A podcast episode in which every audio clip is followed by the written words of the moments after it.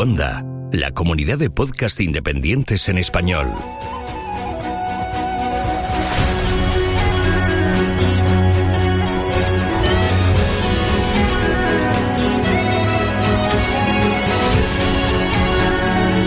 Estás escuchando Geocastaway, el podcast de geología y ciencias de la Tierra.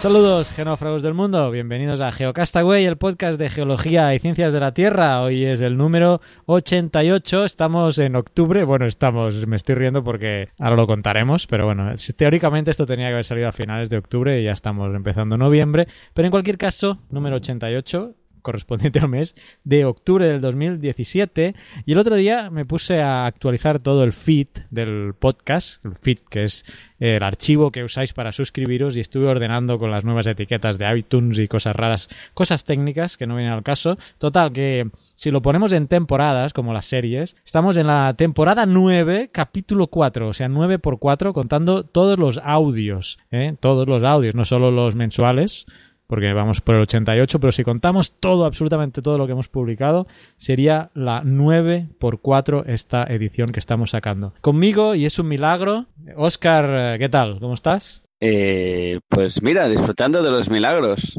Eh, hemos tenido algún problemilla, pero parece que al final podremos grabar. Problemilla, bueno. Como siempre, problemilla, sí, bueno. Eh, me han petado dos ordenadores en dos semanas y ahora estaba grabando con un Windows Vista que he resucitado, pero eh, resulta que no tenía tarjeta de sonido no, no salía el sonido. O estaba estropeada, básicamente.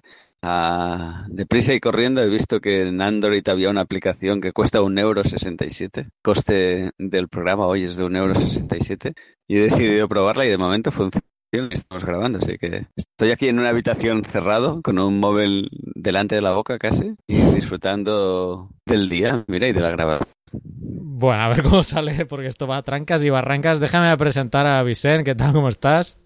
Buenas, yo, yo parece ser que tengo menos problemas que vosotros, ¿eh? Eh, a Sí. nivel de conexión. Así que a ver cómo, cómo hacemos el programa de hoy. A ver, bueno, déjame Porque empezar por que- ahí. Sí, sí, dime, dime. ¿Por, por, por qué estamos grabando a, a principios de noviembre? Exactamente, quería explicar, empezar por ahí, pues resulta que hace como una semana y media una tormentilla tropical pues impactó directamente contra El Salvador. Es muy raro realmente que venga una tormenta por el Pacífico. Normalmente pues todos eh, estáis eh, acostumbrados a ver las noticias de esos huracanes del Atlántico que van por, por el Caribe y aunque suelen pasar es muy raro que una tormenta del Pacífico pues llegue a las costas. Ya pasó, me acuerdo, en el año 2005 con el Adrián, pero no llegó a tocar tierra. En esta ocasión, pues una, ya digo, ¿eh? no ha llegado ni a huracán, pero una tormentilla tropical, que sí tenía nombre, se llamaba Selma, pegó las costas del Salvador y, eh, bueno, se reventó la torre repetidora que me lleva el internet a mi casa, pues a Dios Torre y juntamente con árboles y algunos, bueno, algunas casas perdieron los techos y todo. Así que imaginaros la vulnerabilidad que tiene este país que ni, una, ni un huracán de grado 1 llegó a impactar y ya nos ha cortado, en mi caso, las comunicaciones, ¿no? Fue algo muy generalizado, no hubo grandes catástrofes, eso es cierto, pero eh, sí puntualmente algunos casos ocurrieron. Eh, muy cerca de mi casa cayeron varios árboles enteros, o sea, enormes árboles, cayeron sobre la carretera. ¿eh? Casualmente pues no pasaba nadie, pero bueno, que lo he podido experimentar en mi persona. Así que no me quiero ni imaginar el día que llegue un huracán por el Pacífico a, a impactar contra El Salvador. Pedro Castiñeira, eh, Castiñeiras eh, me hacía broma de que tendría que quizás ir a grabar nuevamente a, dentro de un coche como en antaño había hecho alguna charla, una entrevista dentro del coche a las afueras de, de un fast food de comida rápida tipo McDonald's. Aquí cerca de mi casa no es McDonald's, se llama Wendy's. No sé si eso es por España existe. Wendy's, Wen- Tenemos publicidad de Wendy's. Tenemos publicidad de Wendy's hoy. Pero donde voy es que al final no he sido yo el que he tenido que ir a, a rebajarme ahí a un Subway o un Wendy's a grabar, sino que mira, por dónde el Oscar tiene que estar grabando desde un móvil. Así que Pedro tenía razón Oye, en algún aspecto. Tengo buena conexión, ¿eh? Yo, lo que me falla es el- la máquina. Sí, sí, pero vaya, quiero decir, no estamos grabando en, las condiciones. Bueno, la que vaya la gente a las tomas falsas porque he grabado de Strankis el inicio de esta grabación. En fin, vamos al grano porque antes de que pete algo más, porque hay muchas probabilidades de que algo pete, vamos a ver las algunas noticias que quería repasar, ya que hemos hemos empezado un poco más tarde eh, la grabación y quería recopilar algunas de las cosas interesantes que han estado pasando este mes, como por ejemplo, una de las cosas interesantes y muchas de ellas fueron o las traigo aquí a raíz de, de hilos o debates que han nacido en, en Twitter, ¿eh? algunas de ellas. Así que veis que, bueno, a veces eh, yo creo que es interesante traer estos hilos o estos debates a- al podcast y extenderlos a más gente también para que puedan opinar. Uno de los hilos interesantes fue eh, sobre el tema de tsunamis en, en el Mediterráneo, donde, eh, bueno, a raíz de un reciente estudio, creo, de este año o un poco más tarde, no recuerdo, déjame ver la fecha porque tengo aquí el estudio, os voy a poner el link además en las notas del programa para ver los links de todo lo que vamos a hablar en la intro, que van a ser varias cosas. Pero está este estudio del 2017 que eh, cuestionaba que muchos de los eh, tsunamis que se consideran tsunamis en la Mediterránea eh, no son tsunamis como tal, sino simplemente pues tormentas mm, pues más virulentas de, de lo normal. Es un estudio publicado en Science Advance y el hilo o debate que en el que participó Naun, el propio Oscar estaba por ahí también y, eh, y también alguien que se llama Encarna McCoy, que no tengo el gusto de conocer y no sé si escucha el podcast. La cuestión es que, bueno, nosotros, Oscar, más que nada, también conoces a, a Chisco Roch, que él tiene precisamente una tesis sobre el tema de tsunamis en, en las Islas Baleares. Entonces se- se creaba esa eh, ese debate, ¿no? Ese artículo cuestionando que muchos mm, de los que se había atribuido a tsunamis en la Mediterránea pues no lo eran. Y por otro lado tenemos también a, a Chisco Roch planteando eh, un estudio basado en, eh, en los bloques y en la geomorfología de, de las costas en, eh, en Mallorca. Yo he hecho un pequeño mm, resumen aquí de tanto de un artículo como de otro. Por ejemplo, el de, el de Science Ma- eh, Mag, Science Advance, que es el más reciente publicado, porque el de Chisco Roch, que lo tiene, también tiene un estudio publicado en la página ResearchGate, es de noviembre de, de 2015. En el primer caso, el estudio lo que se estudia es el, el registro de tormentas y tsunamis del eh, Emergency Events Database en un intervalo de 1900 a 2015 en el que se atribuyen a 59 de esos registros a tsunamis y 3.050 a eventos de tormenta. Y según este artículo, los datos, según ellos, demuestran que las tormentas son más de 8 veces, eh, en mayor grado, más mortíferas que los tsunamis. ¿m? Como digo, voy a enlazaros eh, el, el estudio para que podáis, bueno, ver todo, todo lo que exponen ahí, pero sí entra en ese debate de no asociar mucho de lo que se consideraba hasta la fecha como tsunamis, pues a, a- a este evento, ¿no? Mm, También habla de, de la dificultad precisamente en, en atribuir eh, un- una geomorfología, un bloque que se encuentra muy cerca de la costa a una tormenta o a un tsunami, ¿no? Precisamente por esa proximidad a, la costa eh, que puede a- hacerse dudar, ¿no? Por otro lado, pues tenemos el estudio de Cisco Roch, que, como digo, que se titula Presencia de bloques de tsunamis en las costas rocosas del sudeste de Menorca. Y que um, en uno de los tweets que él eh, mm, decía en este hilo, eh, y cuestionado porque, como decían, aún decía que, bueno, que había salido este artículo que acabo de mencionar, pues que en cierto grado era polémico, y Chisco Roch le contesta que es cierto, pero que es un trabajo basado en estadística y no en morfometría de bloques, ecuaciones de oleaje y distribución. ¿eh? Y entonces enlaza a este estudio que os voy a comentar muy por encima, donde la base del estudio se centra en, en fórmulas eh, y, otros autores que han estudiado el tema de, de tsunamis, donde eh, lo que principalmente se basa en, es en un, en un índice que se llama índice IT, que quiere decir índice de transporte, transport figure. Los autores que usan esto son Sheffers y Kelletal y a partir de dicho índice, que es el producto de la altura del acantilado, la distancia al acantilado y la masa del bloque, se, han analizado, se han analizado los parámetros eh, eh, medidos, asimilando que si el IT es mayor que 230, pues los bloques transportados uh, son por tsunami y si es menor por tormenta. Uh, así que un poco, Carlas, uh, uh -huh. esto que estabas diciendo, eh, la gente que nos escucha, cuando decimos un bloque, estamos hablando de una piedra de grandes dimensiones que está situada en un sitio donde no lo puede haber traído otra cosa que no sea la acción del mar llevándola hasta allá. O, o algo con una energía muy grande, pero en el caso de, del estudio de Chisco, eh, lo que se valoraba es que eh, a la altura donde estaban y la distancia de la costa donde estaban y sin ningún elemento geomorfológico que pudiera generarlo eh, por otras causas, la única causa que explicaba que ese bloque, este, esa piedra, ese bloque estuviera en ese sitio es que una masa de agua lo hubiese transportado y por eso él asume que con estas fórmulas que tiene que ser un tsunami. Sí, sí. Bueno, yo realmente hasta aquí era mi resumen de los dos artículos. Solo mencionar que el de Science Mac es posterior al de Xisco Roche, o sea que entiendo que se ha tenido en cuenta y alguna de las frases precisamente eh, habla específicamente de estudios de bloques ¿eh? en el de Science Mac, eh, o sea que sí tienen en cuenta, así que por eso mmm, se plantea ese debate o esa polémica, ¿no? Por un lado, una presencia de tsunamis que este artículo de Science Mac pues rebate que no es así, que muchos de ellos son causados solamente por tormentas fuertes, ¿no?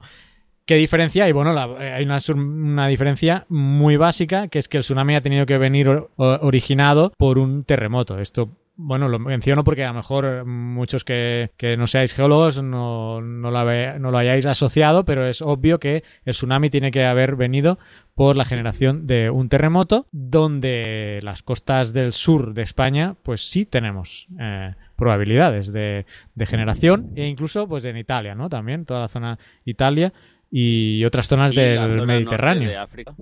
Y, tu la zona no... y, Turquía Algeria también. y todo eso, y Turquía. Uh -huh. Y la zona de Turquía puede también. O sea que foco, sí, realmente focos de, de terremotos en la Mediterránea hay. Eh, pero ahí está la, la dicotomía ¿no? de, y, el, y el debate. Así que no sé cómo veis eh, este tema, ¿eh? por, la, por internet o por Twitter mencionaban, pues bueno, como no es un riesgo que se vea de mucha recurrencia, pues quizá no lo captamos como un riesgo real, pero la historia sabemos, ¿no? Cómo es la geología, se repite. Hombre, entiendo que también, ¿no? Si hay un tsunami, bueno, claro. Uh, como que, ¿cómo registras? Bueno, el tsunami es en sí la, la forma que vas a, por los depósitos típicos del tsunami que vas a reconocer que ha habido un terremoto submarino, ¿no? O que, de, que, que el foco ha estado en el mar pero y una tormenta tiene que tener también relacionado otras evidencias, ¿no? No sé, me, me no sé, no, no, la verdad es que tengo que leerme los, los artículos, me apetece ver si, si los, si tengo un rato y los y saco un rato para leerlos. Pero bueno, que todos sabemos los eventos, bueno, porque los hemos visto, ¿no? De, de grandes tormentas y, y, la capacidad que tienen de, de arrastrar bloques y de de producir deslizamientos y... Sí, en el, estudio, en el artículo de Science Mac eh, menciona varios, varios tipos de estudio que, es, que se realizan, los, los estratigráficos, los de los propios de bloques sedimentarios, pero también hablan de estudios micropaleontológicos, los de basados en foraminíferos, o sea que sí hay un registro, nosotros tampoco somos expertos en el estudio de, de tsunamis, pero eh, sí hay una serie de, de estudios ¿no? que se pueden realizar para, para intentar discernir. En cualquier caso, si estos estudios pues han salido, pues ya plantean esa, esa duda, ¿no? Y, a lo que vamos siempre, ¿no? Un afloramiento, dos geólogos, tres opiniones. Lo que, eh, teniendo la posibilidad y conociendo a Chisco, pues, Oscar, yo te instaría a que pudiéramos tenemos, hacerle una entrevista. Una entrevista con Chisco desde hace mucho, así que quizás es el momento de hacerla, sí, sí. Vale, pues apúntate y, a, lo, a, tu lista infinita de tareas. Exacto, tengo una lista demasiado larga. Eh, yo que estuve presente en la lectura de la tesis de Chisco aquí en Barcelona, tras, me cuesta creer que alguna de las imágenes de bloques que enseñaba fueran producto de una tormenta, pero claro, En esto siempre se sacan teorías, el tema es cuánta gente valida esa teoría, ¿no? Cuántos papers apoyan esa versión o no y cuántas validaciones se hacen y a ver consenso científico se llega sobre eso. Yo No, ya claro. te digo, a nivel personal, viendo ciertas imágenes me cuesta imaginar una tormenta que lleve un bloque hasta donde... Bueno, y que, y que el artículo de Science Mag tampoco se eh, focaliza en, en desmentir ningún estudio en concreto. O sea, No, no, claro, habla con una, una cosa generalista, ¿eh? Habla de, eh, como dice el propio Chisco en Twitter, mm, tema estadístico. Muy bien, bueno, eh, dejamos ahí el debate, os pondré los links de los dos artículos en las notas del podcast, en el blog, geocastaway.com, y vosotros leéis. Y espero que Chisco se pase por el programa también y podamos hablar con él sobre el tema de los tsunamis, que, bueno, es su, es su especialidad, ¿vale? que la tectónica en el Mediterráneo también ha ido variando, que decir que, que ahora igual está en una época más o menos tranquila, dice, pero en principio la, cuando se produjo la orogenia que crea los Alpes, todo eso seguro que fue una actividad, mm, o sea, que tenía, tenía mucha más actividad, igual era mucho más frecuente hace mm, algunos millones de años, no, no sé, quiero decir que, que, que igual eso también explica o, o hay que tenerlo en consideración, ¿no? Que, que se está con- considerando un periodo de tiempo relativamente corto. 100 años, sí, sí. Por eso que, que, toda la, ¿no? Se supone que toda la parte de Italia y toda la parte de la de Yugoslavia, la ex Yugoslavia, ¿no? Todo eso fue migrando hasta formar y chocar con, con Europa y formar ahí los, los Alpes, ¿no? La orogenia alpina. Entiendo que esa fue una época de mucha más actividad en el Mediterráneo tectónica, seguro, vamos, por, por, es, es obvio, ¿no? Sí, sí. Eh, sí, este punto es- está bueno aclararlo porque el estudio, aunque te he dicho que esta base estadística es del 1900, luego el, el- el estudio abarca más, más tiempo, ¿eh? Abarca, em, no lo veo aquí, pero ab- abarca unos miles de años. Sí, pero estamos hablando de escalas de tiempo diferentes, aunque sean miles de años, estamos hablando de un registro, entiendo, de un registro humano, ¿no? Que se tiene... La, la, geo, la database Emergency, no recuerdo el nombre que decía Carlas, pero entiendo. Yo es que el otro estudio no me lo he leído, pero entiendo que ah, con otros criterios puede llegar a muchos más Pueden extrapolar. años. Pueden, Pueden extrapolar. extrapolar a muchos más. Vale, vale, vale, vale. Bueno, habrá que leérselo, ya está. Sí, mira, aquí está la. Dice, además de esto estadístico del 1900, aquí dice, aquí traduzco del inglés, así que me vais a perdonar. Eh, vamos a proponer, aquí en este est- artículo, además, vamos a proponer, proponer un metaanálisis de los tsunamis del Mediterráneo en el registro geológico por los eh, últimos 4.500 años. Bueno, pasamos de tema, si queréis. Saltamos de los tsunamis. Venga, Venga. perfecto. Y pasamos también a otro temita. Eh, va- vamos a pasar al del gas, pero no será el del castor, que parece que tiene a gente encendida todavía de, de cómo se llevó el tema. Eh, pero hace poco salió una noticia de que España comenzaba a extraer gas natural.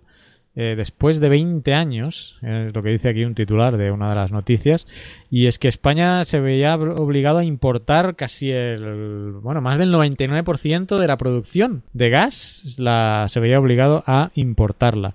Y pues ahora, eh, desde finales del año pasado, eh, que está, no es tan reciente esta noticia, pero la cuestión es que están ya explotando el gas de una zona de La Rioja, del proyecto que se llama Viura, proyecto Viura, que está eh, extrayendo 3.000 millones de metros cúbicos de gas natural, ¿vale? Bueno, no es que esté extrayendo eso, sino que el yacimiento, el yacimiento de gas se ha calculado que tiene esos 3.000 millones de metros cúbicos de, gas natural, así que yo no sé, aquí los que sean muy ecologistas, no sé cómo van a ver, este tema, yo creo que es una buena noticia, energéticamente hablando, eh, el gas tampoco es uno de los que, bueno, de los elementos más contaminantes, es mucho más contaminante el, petróleo. No sé si tenéis que decir algo porque aquí yo os iba a contar un poco sobre esto, pero la página de la de Unión Fenosa, Unión Fenosa, que es uno de los que están participando en, en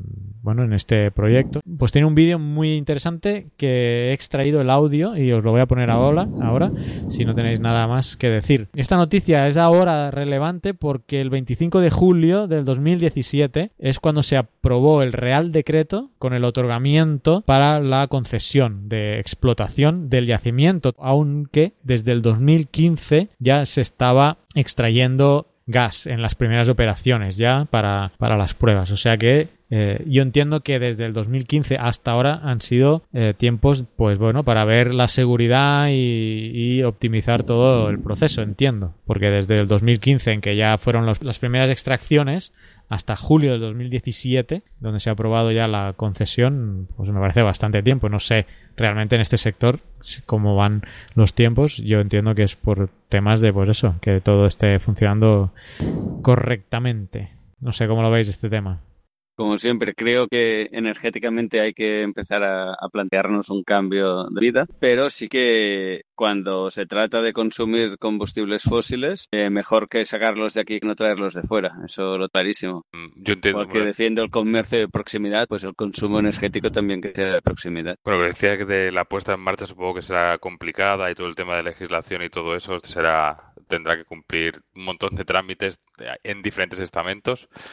Y yo creo que también siempre que se cumplan y que se aseguren unas condiciones de, seguridad eh, tanto medioambientales como, como para los vecinos o para la gente de la zona, me parece que, es invertir también en el desarrollo de, la región y que puede dar puede ser muy interesante, aparte de, de, reducir la dependencia energética, el déficit energético que tiene España. Yo sigo pensando que, como dice Oscar, Creo que hay que cambiar un poco el planteamiento y hay que apostar e invertir sobre todo en I+D para rentabilizar las energías renovables, ¿no? que todavía se pueden eh, conseguir que sean más eficientes, lo que yo creo que es la, apuesta del futuro menos contaminantes y más eficientes, y pero para eso hay que hay que invertir en investigación. Pero mientras tanto, obviamente no vivimos del aire y tenemos un, unas necesidades de consumo energético y, poder al, tener eh, reservas en, en el propio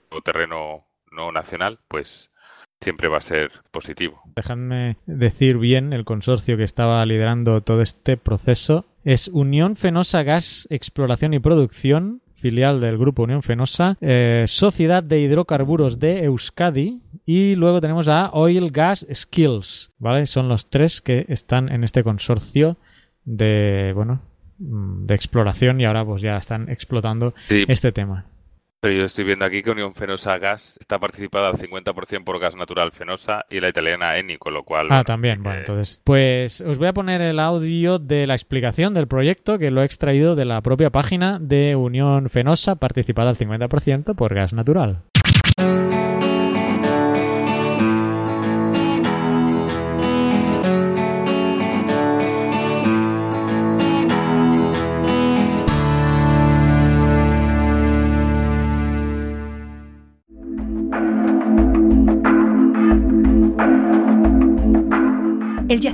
Gas natural Viura se encuentra situado en el subsuelo de la comunidad autónoma de La Rioja, a unos 12 kilómetros de Logroño.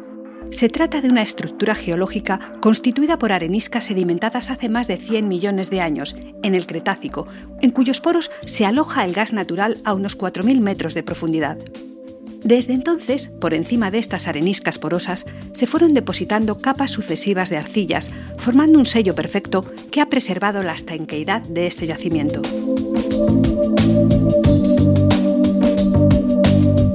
La exploración de hidrocarburos en La Rioja se remonta a los años 50 del pasado siglo. Desde entonces, muchas empresas dedicaron importantes recursos técnicos y realizaron cuantiosas inversiones en esta zona, pero sin éxito. El premio llegó en julio del 2010, cuando el consorcio formado por Unión Fenosa Gas, Sociedad de Hidrocarburos de Euskadi y OGS descubrió un yacimiento de gas natural convencional tras la realización de un sondeo exploratorio denominado Viura 1. Este sondeo, ubicado en el término municipal de Sotés, alcanzó la profundidad de 3.788 metros y en las pruebas que se realizaron tras su perforación se registraron caudales de producción de gas natural suficientes que justificaban seguir adelante con el proyecto. Los promotores decidieron entonces la realización de una serie de trabajos adicionales que permitirían definir mejor la geometría del yacimiento y evaluar su potencial real de producción. En primer lugar, se realizó un estudio tridimensional de la geometría del subsuelo bajo una superficie de 232 kilómetros cuadrados que se extendió por 23 términos municipales riojanos. Para la realización de estos trabajos se instalaron miles de geófonos sobre la citada superficie, capaces de detectar la reflexión de las ondas generadas por camiones vibradores y por pequeñas cargas explosivas, superficiales e inocuas. El sistema utilizado determinaría el tiempo que tardaban las ondas en volver a la superficie, tras reflejarse, como si de espejo se tratara, en las diferentes capas del subsuelo. Los miles de millones de datos obtenidos de esta manera, una vez procesados, permitieron obtener una imagen precisa del subsuelo en tres dimensiones hasta los 6.000 metros de profundidad. En junio de 2013 se inició un nuevo sondeo exploratorio denominado Viura 3, ubicado en el término municipal de Hornos de Moncalvillo, a 1.3 kilómetros del Viura 1, con el fin de confirmar la continuidad lateral del yacimiento y su espesor total, así como para determinar la conectividad entre ambos pozos.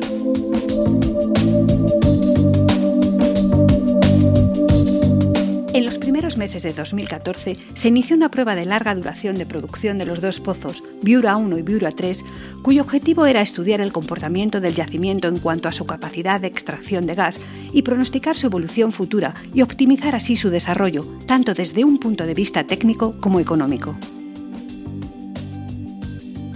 Para realizar esta prueba fue necesaria la construcción de instalaciones para el transporte y el tratamiento del gas extraído de estos pozos. En los terrenos colindantes con el Viura 1 se construyó la planta de proceso, donde se realizan los tratamientos necesarios al gas extraído antes de su entrega a la Red Nacional de Gasoductos, como son la separación de agua y condensado, la reducción del contenido de CO2 y su odorización.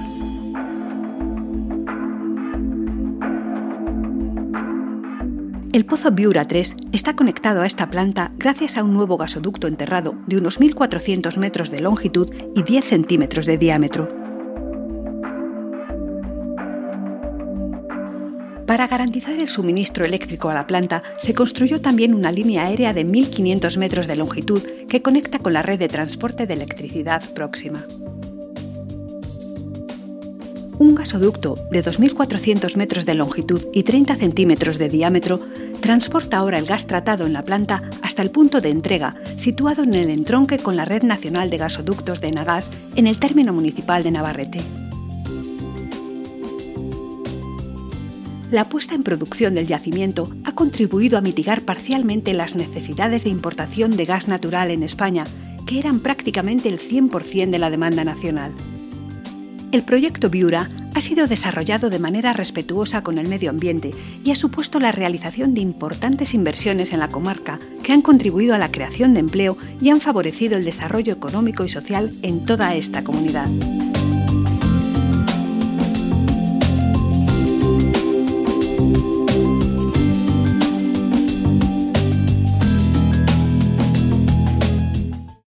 Pues muy bien, ahí tenéis la explicación. Si queréis complementarlo con las imágenes, porque yo creo que vale la pena también que veáis la bueno la parte de imagen que va asociada con la explicación, eh, también os pongo el link de la página de Unión Fenosa Gas eh, para que podáis ver el vídeo, pues bueno, es con eso, con las imágenes. ¿Qué más? ¿Qué más? Eh, un par de noticias para finalizar la intro. Esta quizá la de, tendríamos que haber explicado el mes pasado, pero como hay podcasts muy buenos de astronomía, os voy a recomendar un par para que lo escuchéis, pero vamos a tocarlo muy por encima. Y esta fue la noticia del mes pasado, y es que eh, se detectaron las ondas gravitacionales ya con total seguridad eh, correspondiente a una fusión de estrella de neutrones y esto lo detectó eh, el detector LIGO, LIGO, algo así, LIGO Virgo. Supongo que oíste la noticia. Sí, sí.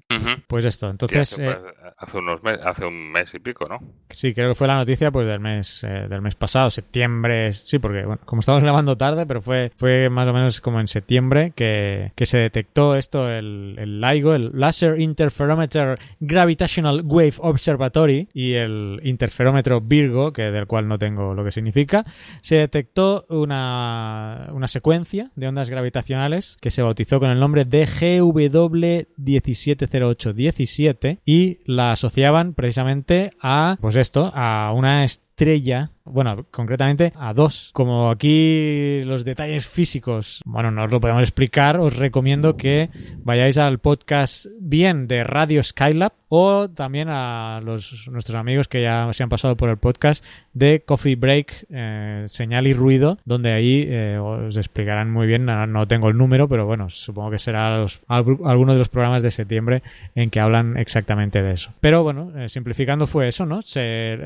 Tenemos la, la colisión de un sistema de este sistema binario de estrellas de neutrones que llegan a fusionarse. Y entonces esto provoca una explosión masiva que aunque siendo masiva no es tanta como como eh, la que se genera a través de un agujero negro ¿eh? estas ondas gravitacionales de los agujeros negros son mucho más potentes pero como estas estaban bastante cerca que creo que he visto por ahí que eran 130 años eh, luz ¿eh? 130 años luz de la Tierra o sea la proximidad ha hecho que estos detectores lo pudieran lo pudieran, pues esto, eh, captar. Y entonces, a raíz de esta captación, fue curioso cómo todos los telescopios de la Tierra empezaron boom, a buscar de alguna manera esta explosión y la han encontrado. ¿eh? O sea, encontraron, en, pero nada, en, en, en, minutos prácticamente, encontraron en la, la fuente de, emisión del registro que se captó de este GW 170817 y la asociaron, pues, esta, a esta explosión. Y yo he oído por ahí que simplificándolo mucho es como cuando tiras una piedra en un, en un estanque, ¿no? Que se generan esas eh, olas, ¿no? En el tejido del espacio-tiempo, pues es prácticamente algo similar, es lo que producen estas ondas eh, gravitacionales en el espacio. Como digo, eh, para más datos, pues iros al programa de Coffee Break y de Radio Skylab. Y ya está, no sé si tenéis algo que comentar sobre las ondas gravitacionales. No, yo no es mi tema de uh, conocimiento máximo, así que no me meto en un fregado. Sí, sí. Yo creo que bueno. se, este, sí, nos, Y los compañeros de Radio Skylab lo hacen muy bien. Y de Coffee Break, señal y ruido. Y de Coffee Break, sorry. Eh, muy bien, pues vamos al tema del final del cierre, que es el mejor de todos, por eso el lo he dejado bueno, para el, el final. El bueno, el de verdad. Bueno, es uno de los curiosos. Este viene a través de un hilo de Twitter también, que yo no sé quién lo empezó. Yo creo que lo empezó Litospheric. Yo no, realmente yo no conocía esto. No sé, no sé si poner para, para los geonáufragos, si explicar la historia primero o ponerles el audio, porque esto está grabado. Esto está grabado. ¿Qué, qué, qué creéis que debo hacer? Yo creo que primero el audio y luego explicamos la historia, ¿no? ¿Sí? Vale, voy a poner el audio eh, de... Eh, no voy a explicar nada más, voy a poner el audio. Go ahead. Oh, the portal. Let me throw the hammer. Okay? Let me throw the hammer. Please. It's all yours. You got the You deserve it. A hammer thrower, you're a geologist, you ought to be able to throw it. You ready? Go ahead. You ready for this? Ready for this? Yeah. Don't hit the limb. Or the outstep. Look at that. Look at that. Look at that. Beautiful. Looked like it was going a million miles, but it really didn't. Didn't it? Pues ya habéis oído, yo no sé si habréis asociado lo que estabais oyendo con lo, lo, que ha pasado, pero la historia es muy buena, yo no la conocía. ¿Vosotros la conocíais? Tampoco. No, no. Primera no. vez que lo oí fue el otro día en Twitter. Bueno, pues gra gracias a Litospheric por traernos esta historia que es muy buena.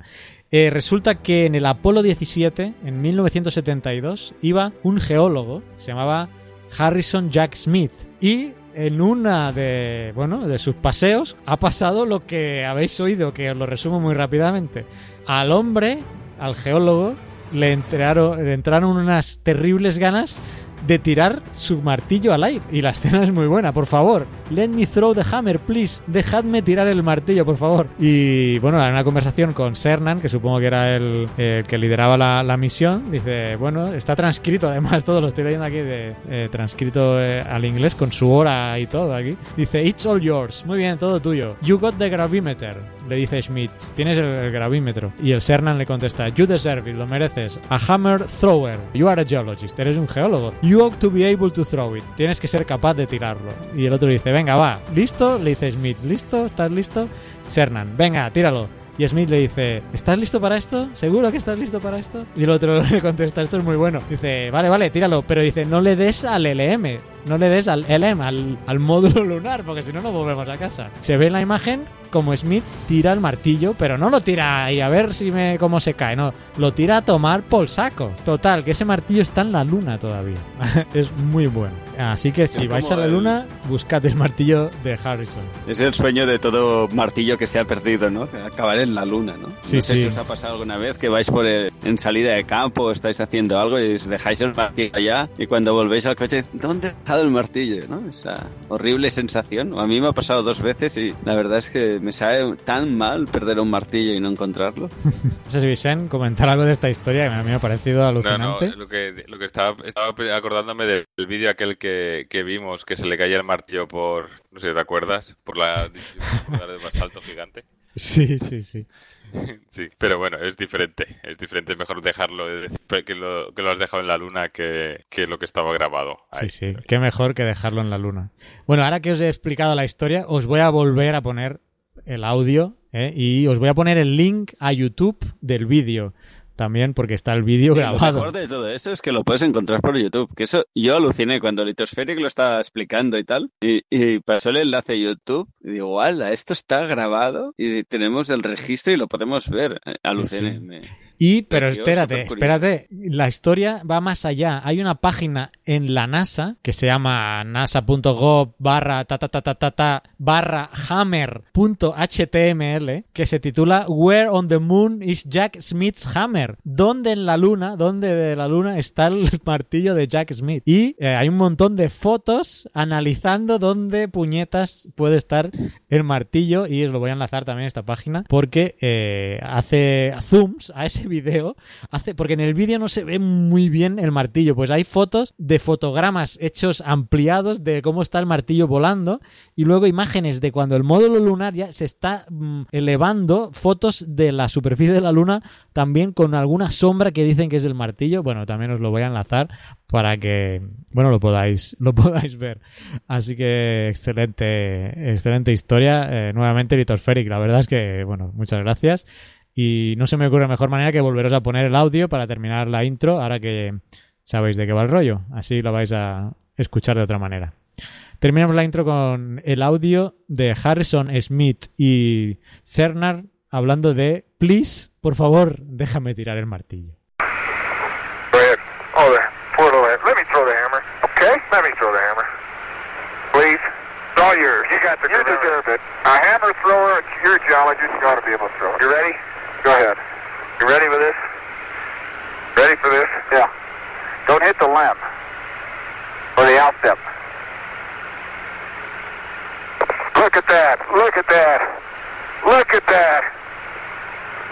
Beautiful. Looked like it was going a million miles, but it really didn't. Didn't it?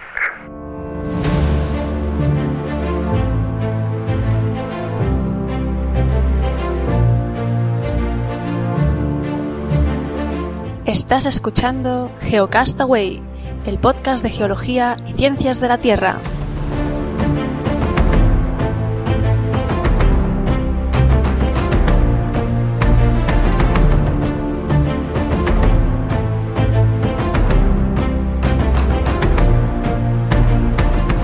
Mujeres de Ciencia por África. Hola a todos. Hoy hablaremos de Hipatia de Alejandría, filósofa, matemática, astrónoma.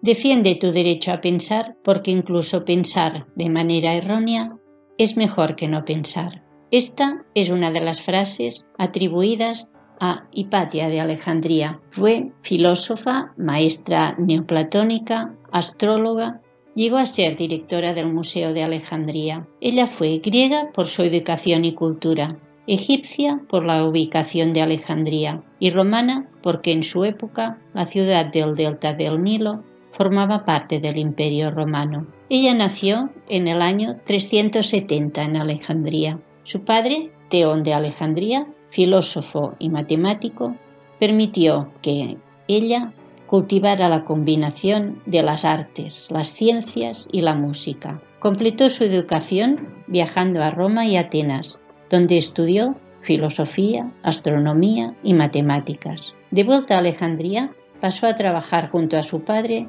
en el museo, que era una especie de universidad de su tiempo. Su talento y dedicación fueron recompensados con el puesto de directora del museo. Hipatia contribuyó a la invención de aparatos como el astrolabio, que es un instrumento que nos sirve para medir la posición de las estrellas, los planetas y el Sol. Desarrolló también un aparato para la destilación del agua, así como un hidroscopio para medir la presencia y el nivel del agua. Desarrolló también un hidrómetro graduado de latón para determinar el peso específico de los líquidos. Se supone también inventora del aerómetro, que es un instrumento que se usa para medir las propiedades físicas del aire u otros gases. Escribió un canon de astronomía y también cartografió diversos cuerpos celestes, confeccionando un planisferio, que es un mapa de estrellas que nos permite saber qué aspecto tiene el cielo en momentos diferentes. Es un buscador de estrellas. Hizo estudios sobre geometría euclidiana y como filósofa fue una abanderada del pensamiento neoplatónico. La religión oficial y única del Imperio Romano desde el año 391 era el cristianismo, pero Hipatia era pagana y se negó a convertirse a pesar de la represión que sufrían. El gobernador romano la ayudó frente a la jerarquía cristiana, pero en el año 415 fue acusada de conspiración contra el líder cristiano de Alejandría y también se la tachó de bruja y hechicera y de una forma cruel y violenta fue asesinada por un grupo fanático religioso, los parabolanos. Hipatia está considerada una de las primeras víctimas del fanatismo religioso y la última gran sabia de la antigüedad. Su historia y vida ha sido llevada al cine en la película de Ágora. Bien, espero que os haya gustado y hasta la próxima. Adiós.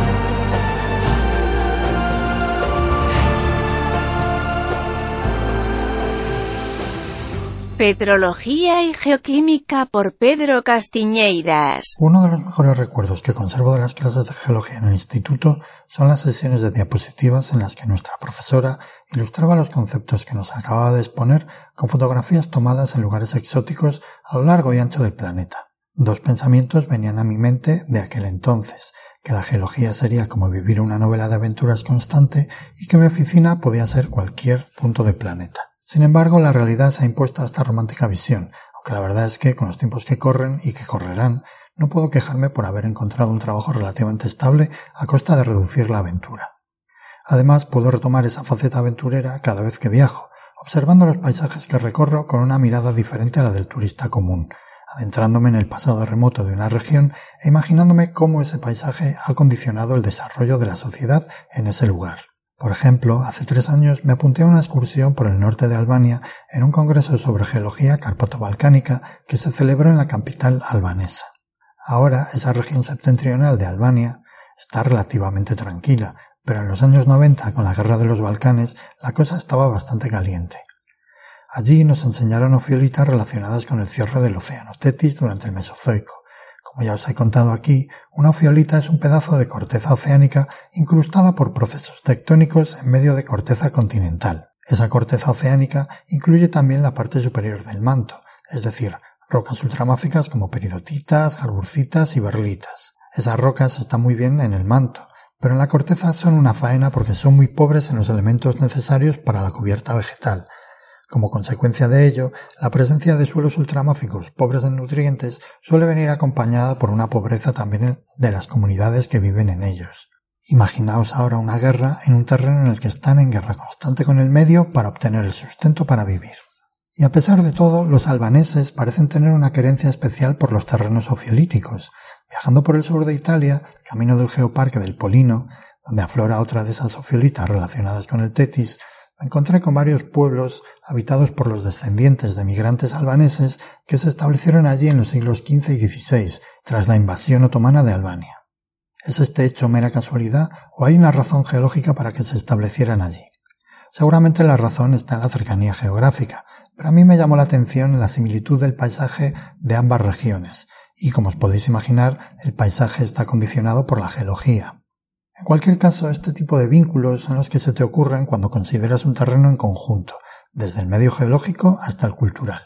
Pues bien, esta íntima relación entre las personas y su entorno geológico es justamente lo que fomenta la figura de los geoparques globales que dependen de la UNESCO. Como bien dicen en su web, el propósito de un geoparque global UNESCO es explorar, desarrollar y celebrar los vínculos entre la herencia geológica y el resto de los aspectos de las herencias natural, cultural e intangible. La distribución de geoparques en el mundo es un poco irregular. Al ser una iniciativa que surgió de la colaboración entre Europa y China, hay muchos más en estas dos regiones, 35 en China y casi 70 en Europa mientras que en América hay seis, en el resto de Asia menos de 15 y en África solamente hay uno en Marruecos. Pero además existen también muchos proyectos de geoparque, regiones que tienen lugares y paisajes de importancia geológica internacional en los que se está empezando a combinar conservación, educación y desarrollo sostenible con la implicación de las comunidades locales. Una de las ventajas de los geoparques es que, a diferencia de otras figuras de protección, no implica restricciones a ningún tipo de actividad económica dentro del mismo, siempre que cumpla con la legislación existente. Por esta razón, la creación de un geoparque solo puede traer beneficios a la comunidad. En España tenemos en el momento actual 11 geoparques, de los que habla Daniel Hernández en su blog Hombre Geológico, cuyo enlace podéis encontrar en la web de Geocastaway, pero este número sin duda aumentará en el futuro ya que existen varios proyectos de geoparque en marcha. Uno de estos proyectos es el Geoparque de la Sierra Norte de Madrid, que está empezando a desarrollarse y que está siendo impulsado por la asociación Baloja, Valles del Lozoya y el Jarama. Si os interesa conocerlo mejor, podéis buscar en su web información sobre las actividades que están llevando a cabo, sobre todo paseos geológicos por los diferentes pueblos de la sierra, aunque esta primavera pasada también organizaron un curso de monitor de geoparque. Otros proyectos de geoparque en España son los del Courel y Cabo Ortegal en Galicia y el del Valle Norte de Granada. Sin duda, una muy buena alternativa para hacer turismo geológico y sostenible lejos de los circuitos habituales. Y nada más por este mes. Nos seguimos escuchando el mes que viene.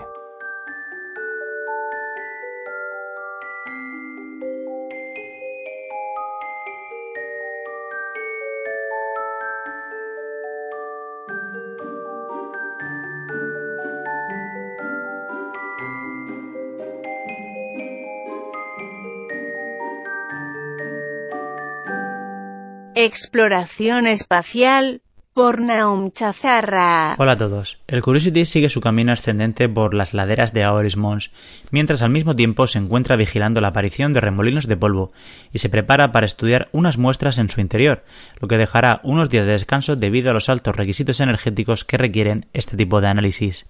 Mientras, el resto de misiones de Marte han seguido observando también el planeta rojo, donde al final de septiembre la sonda Maven pudo registrar la aurora más intensa registrada hasta el momento por esta misión debido a la gran actividad solar que el Sol ha estado mostrando a finales del mes de septiembre. El estudio de las imágenes de la Mars Reconnaissance Orbiter también nos ha traído nuevas noticias este mes, y es que un equipo del Trinity College de Dublín ha realizado un experimento para ver qué procesos son los responsables de la formación de algunas redes dendríticas y serpenteantes que aparecen en las imágenes tomadas por esta sonda y que varían estacionalmente. Los experimentos han dado como resultado que muchas de estas redes estacionales con formas arborescentes y sinuosas están en realidad relacionadas con la sublimación del dióxido de carbono durante la primavera, que intenta escapar desde abajo de la superficie una vez pasa de estado sólido a estado gaseoso, aprovechando las zonas más débiles y las fracturas para propagarse por la superficie dando lugar a estas formas. Yéndonos un poco más lejos, los datos de la sonda Dawn sobre Ceres siguen aportando nuevas pistas sobre el planeta enano, puesto que la superficie de Ceres está cubierta por minerales que contienen agua,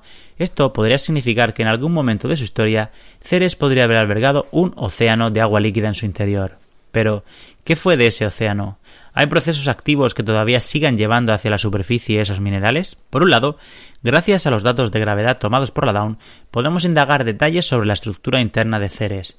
Se ha descubierto que los lugares que parecen mostrar signos de actividad recientes están relacionados con anomalías gravitatorias, lo que indica la existencia de estructuras por debajo de la superficie que apuntan a la posible existencia de actividad en el momento o muy reciente en el pasado. Pero además, Aprovechando los datos sobre la topografía del planeta enano, se ha modelado cómo podría evolucionar la topografía de este a lo largo del tiempo geológico, detalle que nos ayuda a conocer también la estructura del interior del cuerpo.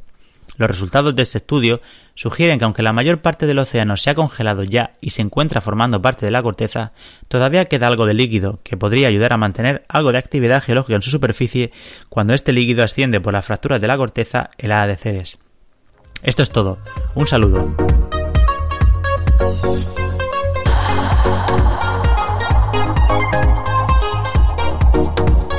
¡Una piedra voladora! ¡Llama a un geólogo!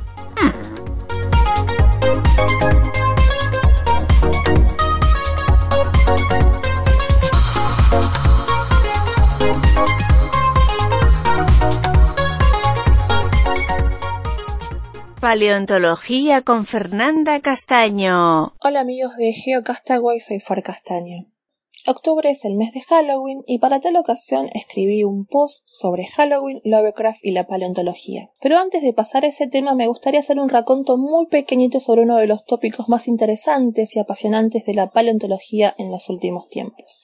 Esto tiene que ver con la clasificación de los dinosaurios. Ustedes saben que la sistemática es una perra sin corazón y desde marzo de este año el trabajo de Matthew Barron y otros colegas de la Universidad de Cambridge sobre la nueva clasificación de los dinosaurios ha sido motivo de debate y de un debate bastante intenso. Ustedes saben que según el esquema tradicional los dinosaurios se clasifican en los ornistiquios, que son los que tienen cadera de ave, y los sauriscos, que son los que tienen cadera de lagarto. Pero en la nueva hipótesis propuesta por Baron, los omnistiquia estaban más emparentados con los terópodos, formando un grupo eh, llamado ornitocélida y dejando a los saurópodos en una línea evolutiva separada.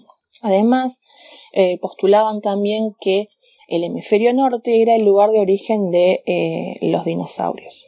Hubo mucho escepticismo en cuanto a esta hipótesis y por esa razón el paleontólogo brasileño Max Langer convocó a un Dream Team de paleontólogos entre los que se encontraban Street Cruzate y los argentinos Fernando Novas, Martínez Curra y Diego Paul. Eh, lo que hizo este grupo de mm, científicos fue reexaminar nuevamente las mismas características anatómicas que había presentado Baron. Lo hicieron en, no solamente con, observaciones anatómicas, sino también analizaron eso a través de matrices computacionales. Y lo que llegaron es a confirmar que el modelo tradicional de clasificación de los dinosaurios se sustenta perfectamente y que además eh, la evidencia fósil indica que el origen de los dinosaurios se dio efectivamente en el hemisferio sur. Recuerden que eh, los fósiles más antiguos tienen unos 230 millones de años aproximadamente y han sido hallados en, en Brasil, Argentina, India y Zimbabue. Así que el debate por el momento parece estar saldado más a favor de este modelo de los 150 años, que ha prevalecido por 150 años, dejando en una posición más débil a la propuesta de Baron. Ahora sí, volvamos entonces al tema de Halloween y Lovecraft. Ustedes saben que Lovecraft estaba obsesionado con dos cosas, el espacio profundo y el tiempo profundo. Por esta razón, la geología y la paleontología aparecen con mucha frecuencia en sus obras, particularmente eh, en una de las mejores novelas eh, escritas en lengua inglesa y una de mis favoritas, por supuesto, que es En las montañas de la locura. Eh, esta novela comienza con una obsesión que, según Esti Yoshi, biógrafo de Lovecraft, tenía el autor desde muy pequeño con el continente blanco. En esta novela encontramos a William Dyer, un geólogo de la Universidad de Miskatonic, que vuela a una región inexplorada de Antártica. Allí es acompañado por el profesor Lake, un biólogo, el profesor Peabody, un ingeniero y algunos estudiantes graduados. El argumento básico de la novela es el descubrimiento de los restos congelados de unas criaturas muy bizarras que vienen del espacio profundo y sus esclavos que son todavía mucho más aterradores, los Shogots. Esta historia tiene un que demuestran que Lovecraft tenía una eh, gran erudición para su época en cuanto a lo que es la paleontología. Eh, recordemos que en el momento en que él describe estas criaturas, hacía muy poco se había descubierto eh, arqueosátidas, que son unas esponjas que vivieron en el periodo precámbrico y cámbrico y que habían sido descubiertas recientemente en rocas de la Antártida.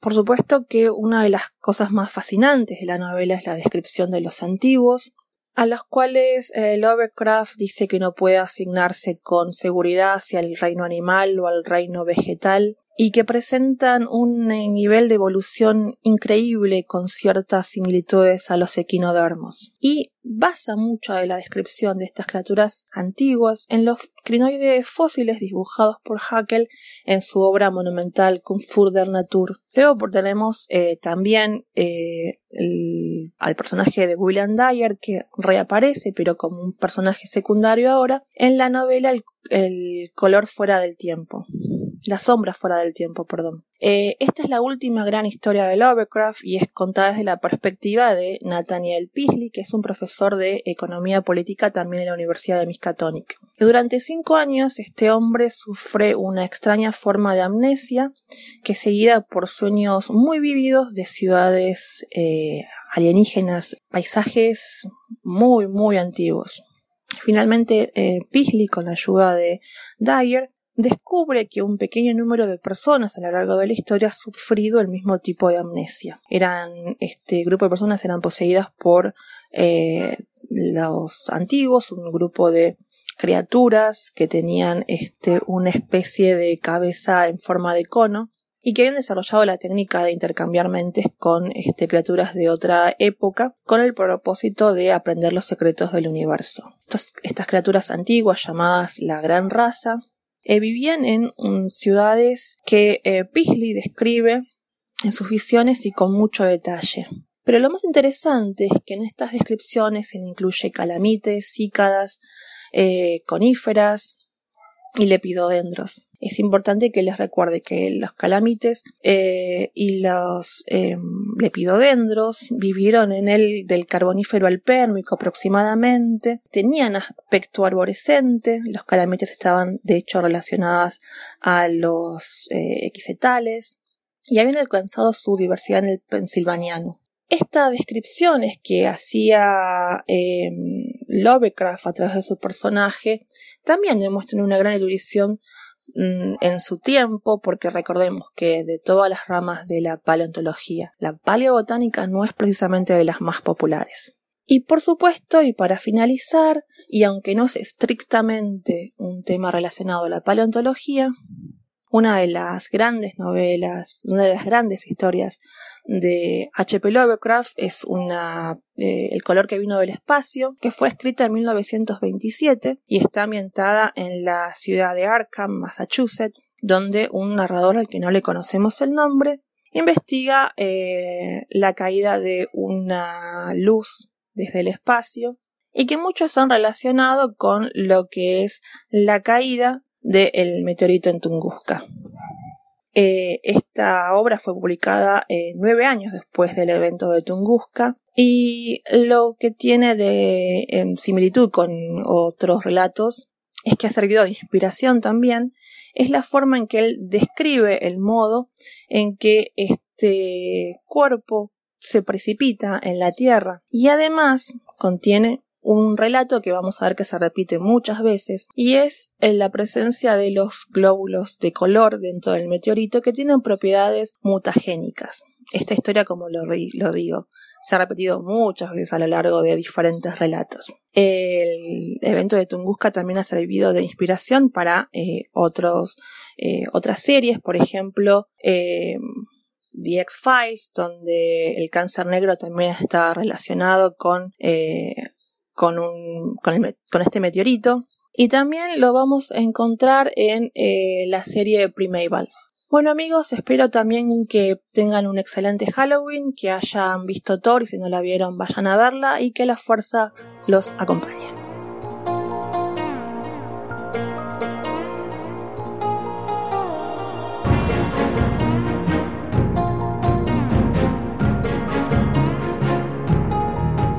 Pues vamos con el cierre. Voy a empezar yo con algunos comentarios. Pues bueno, el comentario de Marisa y bueno, lo que dice es, eh, ¿cómo me gusta eso de la gran historia? El ejemplo del oro que has puesto, empezando el origen del universo y terminando en el barrio de uno, me ha encantado. Eh, trabajamos en el instituto por proyectos y muchas veces me riñen por salirme del programa, pero creo que recojo la idea y me voy a arriesgar con cultura científica, aunque sea con algo pequeño, ya pensaré. Un, un saludo y muchas gracias. Y a Fribaldo, eh, que comenta también, me encanta la forma que tienes de comunicar, haces que parezca todo muy sencillo, enhorabuena, eh, y tomo nota del libro recomendado. Eh, no sé si lo he dicho, pero es la descripción de, de, Big History por, por Icutram, de los comentarios ah, que hacen referencia.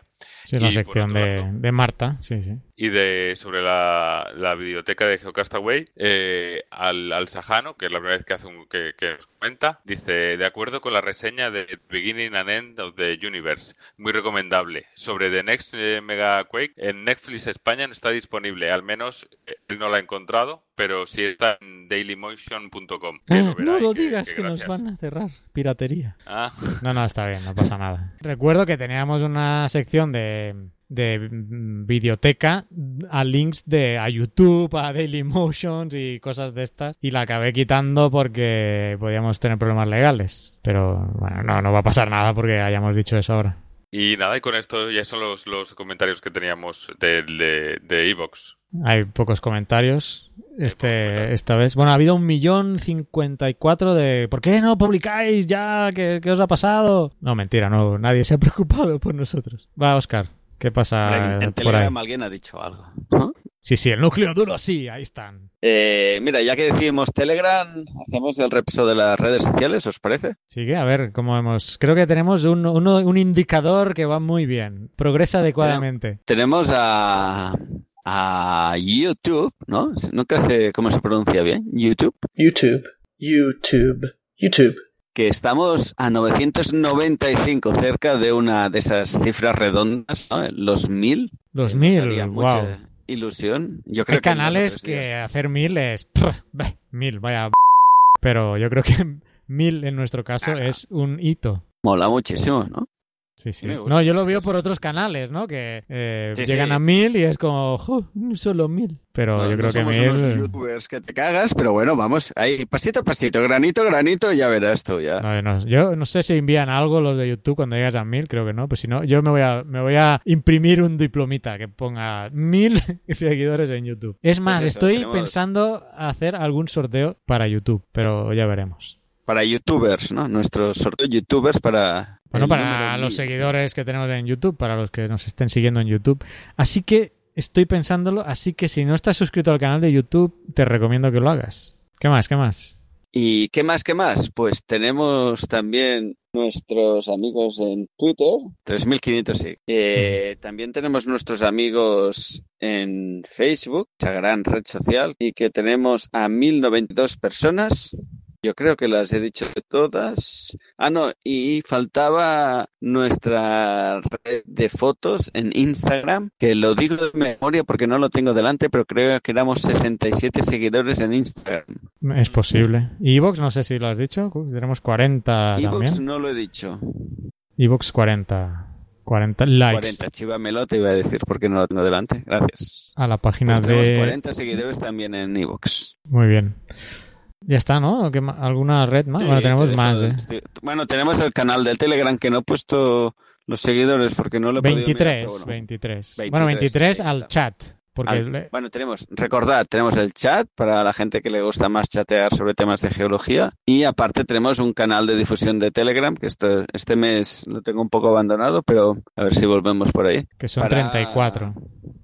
Sí, que son más noticias unidireccionales. Y nada, hasta aquí nuestro reto de redes sociales y ya te dejo, Carla, para que hagas el cierre y espero que no nos cueles un chiste de estos tuyos, ¿eh? No, bueno, estaba recopilando aquí precisamente el canal de Telegram que ha estado bastante activo a estos días, ¿no? Con mucho debate ¿eh? interesante, así que os animo a que entréis en el canal o la página de Geocastaway Podcast de Telegram, lo podéis buscar así, Geocastaway Podcast, ¿eh? en Telegram y hay debates interesantes. Se cuelan bastantes eh, chistes, ¿eh? pero ahora estaba buscando y repasando alguno que pudiera traer aquí al podcast, pero es que muchos son como con imágenes y es muy difícil traducirlo así solo, solo en audio, así que mm, lástima. Y yo quería terminar hablando de los que ganaron del concurso que de la foto geológica ¿eh? que escribieron con el hashtag Geocasverano 17. Ya este Jolie, que ganó el curso, ya le envié el link.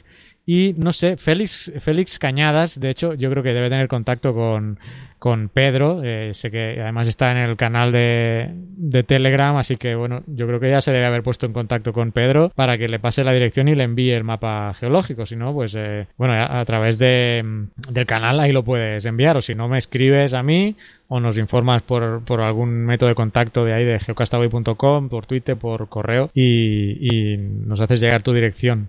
De la que tengo que comentar algo más es de Chris de Beer que se ganó la alfombrilla y ya, ya me puse en contacto con ella. Eh, bueno, ella escribió de hecho, escuchó el programa y escribió y eh, bueno ya le dije que me enviara me enviara la dirección también para enviarle la alfombrilla de hecho pasarle la dirección a Pedro para que le envíe la alfombrilla. Pero es algo curioso porque Chris de Beer tiene una página web que se llama chrisdever.com ella no me ha pedido nada de esto pero es que yo he entrado por curiosidad pues ya ves tú aquí la, eh, la curiosidad mata al gato y somos aquí en El Salvador se dice que somos unos chambrosos que siempre metemos las Chambrosos, narices cotillas. cotillas sí el marujeo no pues ahí digo Chris Dever envió un correo tenía ahí su, su página web ahí escrita en el correo digo bueno pues voy a ver y resulta que bueno ella estudió eh, ¿cómo se llama esto? arte. Bellas Artes, Bellas Artes, Bellas Artes. pero que está muy interesada o le gustaba mucho la geología, ¿no? Entonces, yo creo que debe trabajar del tema este del arte. Y si entráis en su página, chrisdever.com, que digo que no me ha dicho que le haga publicidad ni nada, ha sido por interés, y tiene unos dibujos espectaculares, o sea que es una crack. Aquí tenéis eh, pinturas al óleo, acrílico, acuarela, encargos, grabados, agua fuerte, gratage,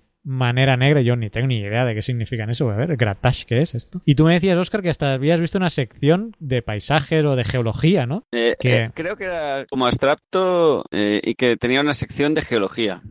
Pues si vais a la página web de Chris de Beer y tiene dos dominios, uno con B alta y otro con B baja, ¿vale? Pero si vais a la, a la Chris de Beer con B baja, tiene una serie geológica que os animo a que eh, pues entréis a verla. Y si entráis a la Chris de Ver con B alta, pues vais a ver todos los trabajos que ella hace de óleo, acrílico, acuarela, grabado, etc.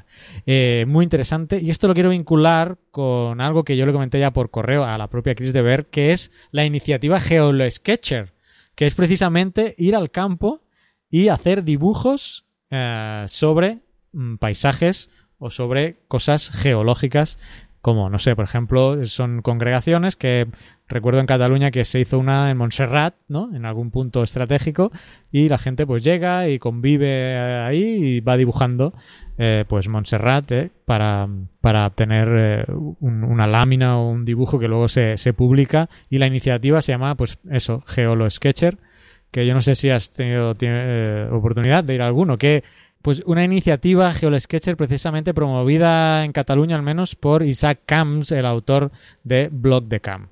Así que como le proponía a, a Chris de Ver, pues que se uniera y podéis buscar porque tiene página web esto, ¿eh? GeoSketchers, eh, a nivel nacional también tienen y en Cataluña sé que tienen la página geosketchers.cat, pero creo que en geosketchers.org es la eh, página madre. Ahí podéis entrar y ver las iniciativas para salir a dibujar eh, cosas en el campo. Y sin nada más que contar, creo que ha sido un programa completito y hemos llegado más tarde de lo normal, con problemas técnicos, como no podía ser de otra manera. Después de tanto tiempo y seguimos con problemas técnicos, ¿eh? Vicent, que sé que te tienes que ir, eh, descansa y nos vemos en un mes.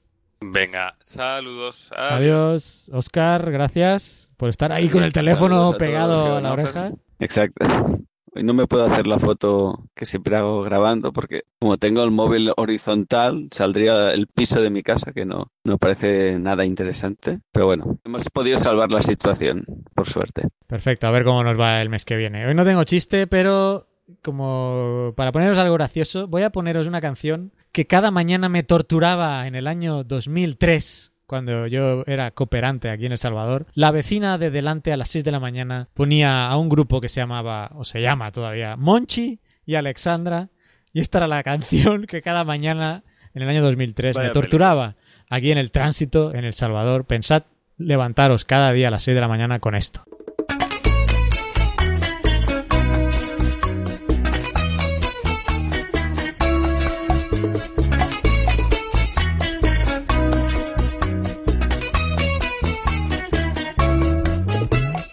Envíanos tus comentarios, preguntas o sugerencias a geocastaway.gmail.com.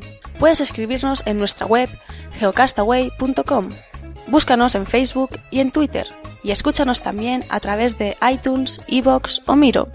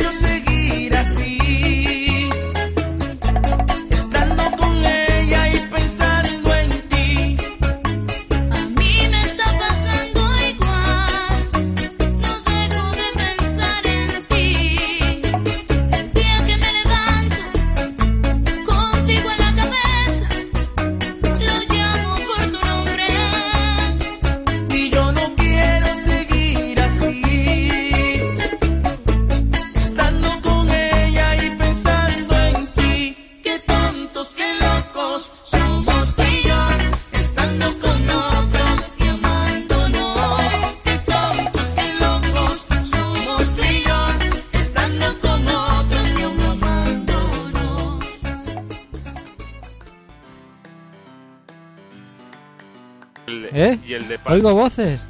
Espera, un segundo que estoy... Hostia, y se oye un poco mal, pero bueno. Pero tienes otro usuario aquí puesto, ¿qué pasa? ¿Que estás con dos ordenadores? Uy, ya estuvo, ya está. Poco ha durado la No te conectas desde el móvil. del móvil. Se te oye Sí, fatal, güey. ¿eh? Eso sí, tú di, que, que se te oye horrible. Y creo que no cumple los mínimos de cuonda, además. o sea que- Mierda. Ah, espera, ahora tengo mejor. A ver. ¿Sí? Espérate. Sí, sí, pues ahora sí. Sí, se oye bien. Ahora sí, ahora sí. Vale, vale. Pero a este TeamSpeak User que lo echamos de aquí, ¿no? Sí, nos dexé yo el portátil. Expulsar. A ver, me voy a tomar la... No me expulses, tío. Dame el honor de expulsarte. Expulsarlo. Dale, no, no. Mensaje de expulsión. Puedo poner un mensaje de expulsión. Eh, ponte. Windows de una p vez. Vale. No, no, no, Aceptar. es- Ala, toma por culo, ya te he echado. No. Ya te he echado. Venga. No, ¿Qué? no Però- facis parlar, que això és un Windows. Pues sí, pero estás en un Windows, tío. Un Windows que vista y funciona, tío, imagínate. Un Windows Vista i funcionava, l'únic que no ha funcionat ha sigut el... Hombre, tampoco pidas peras al olmo. Sí, sí, exacto. Pero ahora, Bueno. en serio, ¿ahora con qué estás hablando? ¿Con el móvil? Estoy con el móvil, sí, sí. Por Dios. Bueno, va, empecemos a grabar. Déjame parar esto. Mm, no sé. ¿Quién era Pocholo? Me, tiene- me suena de algo, pero creo que lo he borrado de mi era mente. Pocholo, claro. Hostia. Sí, lo sé, sí, pero ahora no me, no me- ¿Quién era? No- ¿Tengo Alzheimer ya o era tan...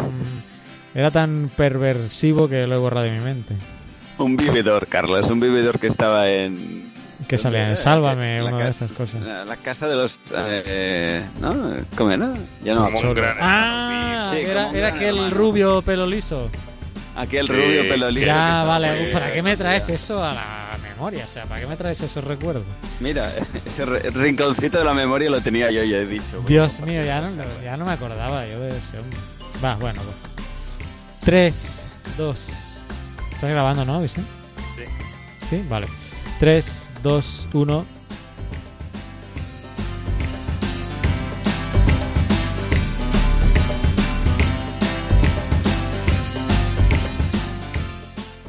Yo estoy indignado.